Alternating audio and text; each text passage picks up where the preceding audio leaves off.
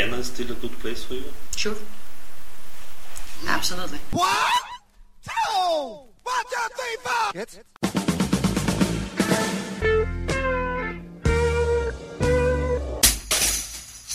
Herzlich willkommen in der Kulturviertelstunde von www.kulturwoche.at und einem Interview mit Rebecca Backen. Elf neue Eigenkompositionen legt die in Wien lebende norwegische Sängerin Rebecca Backen auf ihrem neuen, erneut exquisiten Album I Keep My Cool vor. Ihr nunmehr drittes Soloalbum ist die logische Konsequenz des bisherigen Karriereverlaufs der sympathischen Sängerin, die längst ihre eigene musikalische Heimat fand.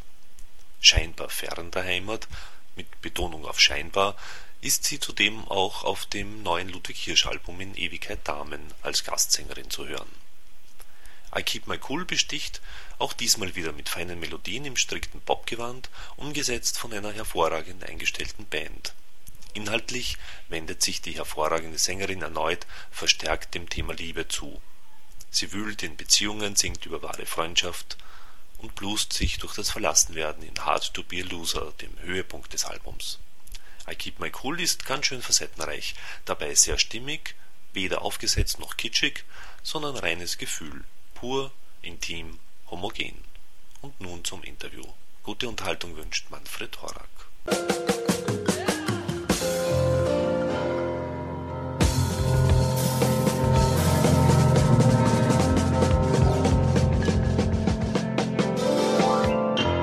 The develop, development is, is a fruit of being focused and uh, being committed fully to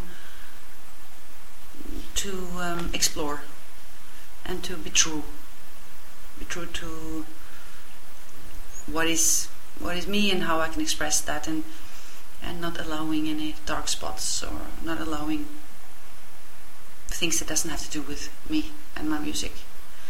So it's just just a natural development, and I'm very happy that I have the chance to be challenged so much through playing with others and no, going on tour all the time and, and getting to produce my own my music and being having been given the freedom that I have uh, that, that, that, the record company gives me. Mm-hmm. I mean, I wouldn't I wouldn't have it any other way in any case. But it's uh, I, I, need uh, space and freedom to, to, to explore myself without judgment, and therein lies development for me. Mm-hmm. But on the other side, there are also always very intimate songs well, um, autobiographical, I don't know. What I do is to uh, play with characters. And you know, our personalities is not such a big deal. We have, you know, we our personalities are tainted and not tainted in so many ways, and it's all the same for all of us, I think. Mm-hmm. So it's not a big deal. So knowing is not such a big deal. I can go further and explore and see, you know, see what impact different aspects of our personalities have on ourselves and other people. So um, um, instead of describing specific things that happens in my life, I can come up with identities or characters um, that I can explore. So when I write a song about, for example, yeah, when I write a song, I can be, I am, I, I, I'm all the characters in the song, even if I write in I form. Mm-hmm. I'm, I'm, also the person I'm, I'm, writing it to. So there is no no pointing, or, uh-huh. or I'm just describing situations and, and personalities. You have a, a, a style designer also. Um, no, I just saw a photographer. Um, I just knew a photographer that I wanted to work with who has the same. I, I love his work. He has dedication to his work, and there is some great energy in his pictures. And and uh, I chose to go to him and uh, told him what I wanted to, uh, what was important to me. And uh, we worked together, and uh, we had a great meeting point because he had a relationship to his work, like the way I have to my work. So um, most Im- I mean what is important to me is the music making and, mm-hmm. and that other thing becomes um, a celebration of that and I you know I'm a woman I like to do things I like to get makeup on and I like to play with play with uh, uh, images and because it's just an image as you know It's like uh, getting a Christmas present when you get in a nice wrapping. That's cool, but Mhm. you know, once you open it, it doesn't matter. Uh, Mhm. you kind of that's secondary. Mhm. The- it's the music that is in the in the center. Mhm. So um, I like to have I, I, I like to do things that are enjoyable and fun and, and to explore and and uh, yeah. Well, this song this song is. Uh, I wrote the song because I heard a program on, on, on in, in New York about people who suffer from AIDS, who um, actually dealt with having AIDS very, very well. And um, the only issue they talked about was how their friends, close friends and families, reacted to them. They, they took a distance. Mhm. And then I thought, well, who is the sorry one here? Who is the sick one? Is it the person with AIDS or the person who withdraws because he doesn't want to have a friend who has AIDS? That that's screwed up to me. And uh, then I thought, so why is that? Why why does a people why does a person feel afraid when another person has AIDS? And uh, I thought, well, if I would be afraid, I would I, I, there would be a lack, lack of love for myself, because fear is only a lack of love. So in order to be a friend to someone who has AIDS, you have to be a friend to yourself. And if you have a friend who has AIDS, I, who is to be a friend is the same as having a friend. So that person is a friend to you too.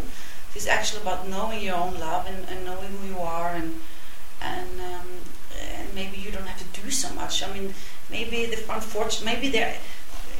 Uh, of course, it's unfortunate to have AIDS, but maybe we don't have to say and do so much and help that person with what he should do in his life because that person probably know best himself or herself and uh, just be a friend to that person but in order to be a friend to that person you have to be a friend to yourself and that's so whenever anything changes everything can fall into thousand pieces and all that stuff and everything can be a disaster but what's is left that is that you are a friend. So the best way you can help anybody is to be a friend to yourself, so that you can also be a friend to your friend. Yeah, I, I think this is exactly that um, to make the world better. hmm Yeah, that makes it Yeah. world be- better if you can, if you get to know yourself and, and get to find love in yourself. Mhm. And uh, that is a, that is a theme for my for in, in some of my songs. Absolutely. That uh, before anything, I mean, you can try to change anything in the world, but mm, it is just futile activities until you until people learn how to um, love themselves and get rid of fear.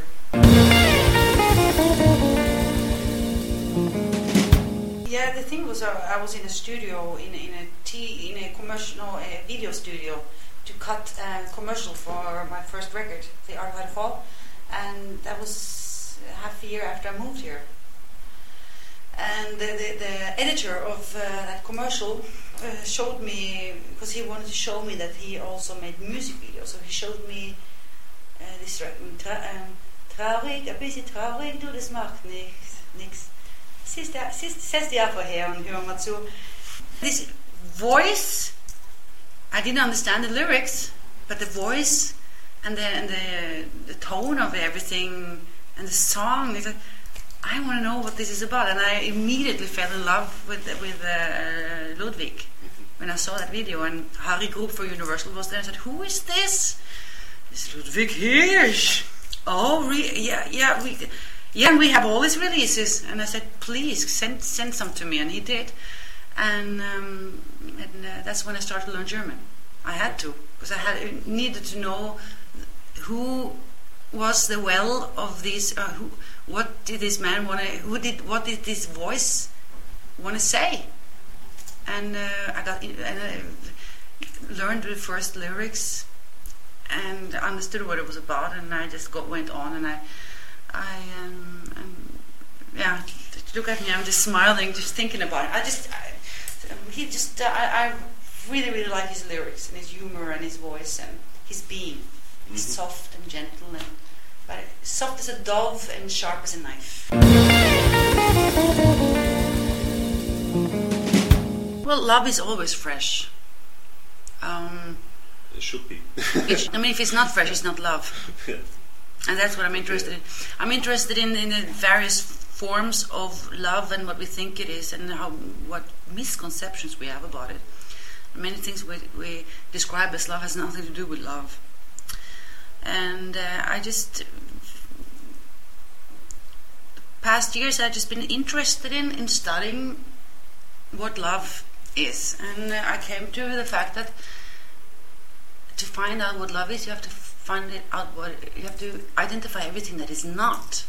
Everything you think love is is not. So if you let just go of everything and take away your thoughts and your emotions and strip yourself from just absolutely everything, everything, then you are left with a knowing what it is, and it, it, the brain or the words can can only be can't even get close to even describing the, sh- the, the describing the symbol of it. You know, just has nothing to do with that, and, and um, I think some of the songs has nothing to do with love, but uh, explaining just relationships Mhm. uh, in, in various various forms of situation. And for example, uh, any pretty girl. Do I mention the word love there? But it's about relationships, so everybody thinks it's about love.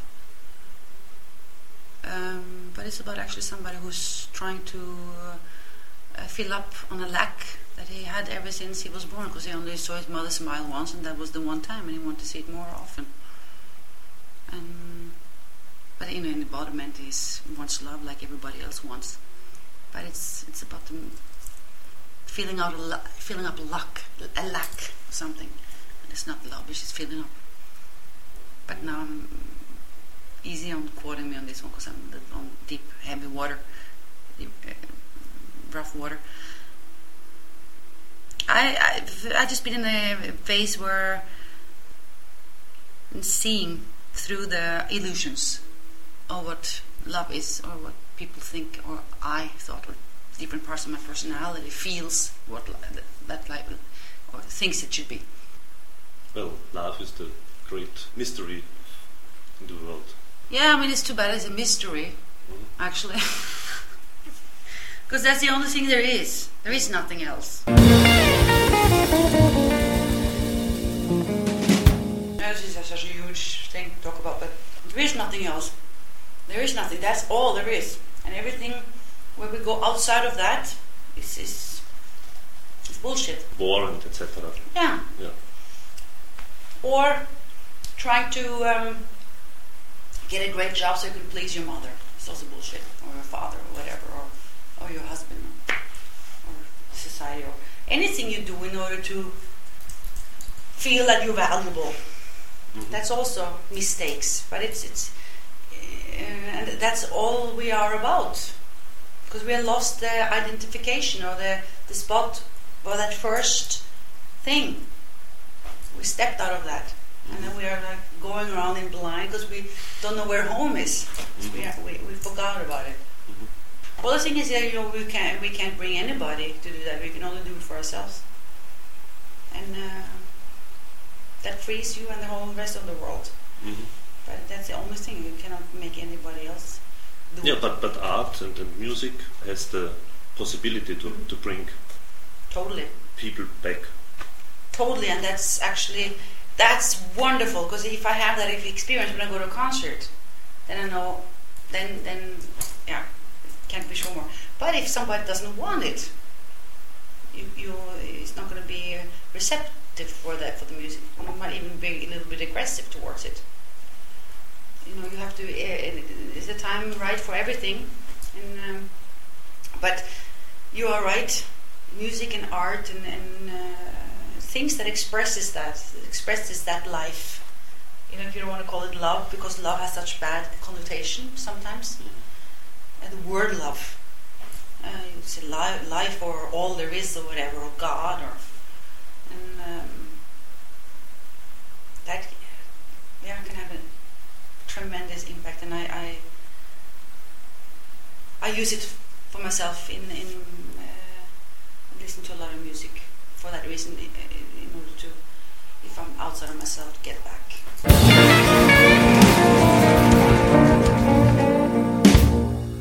Somit sind wir wieder am Ende der Kulturviertelstunde angelangt. Vielen Dank fürs Zuhören und vielen Dank fürs Dranbleiben. Bis zum nächsten Mal, Ihr Manfred Horak.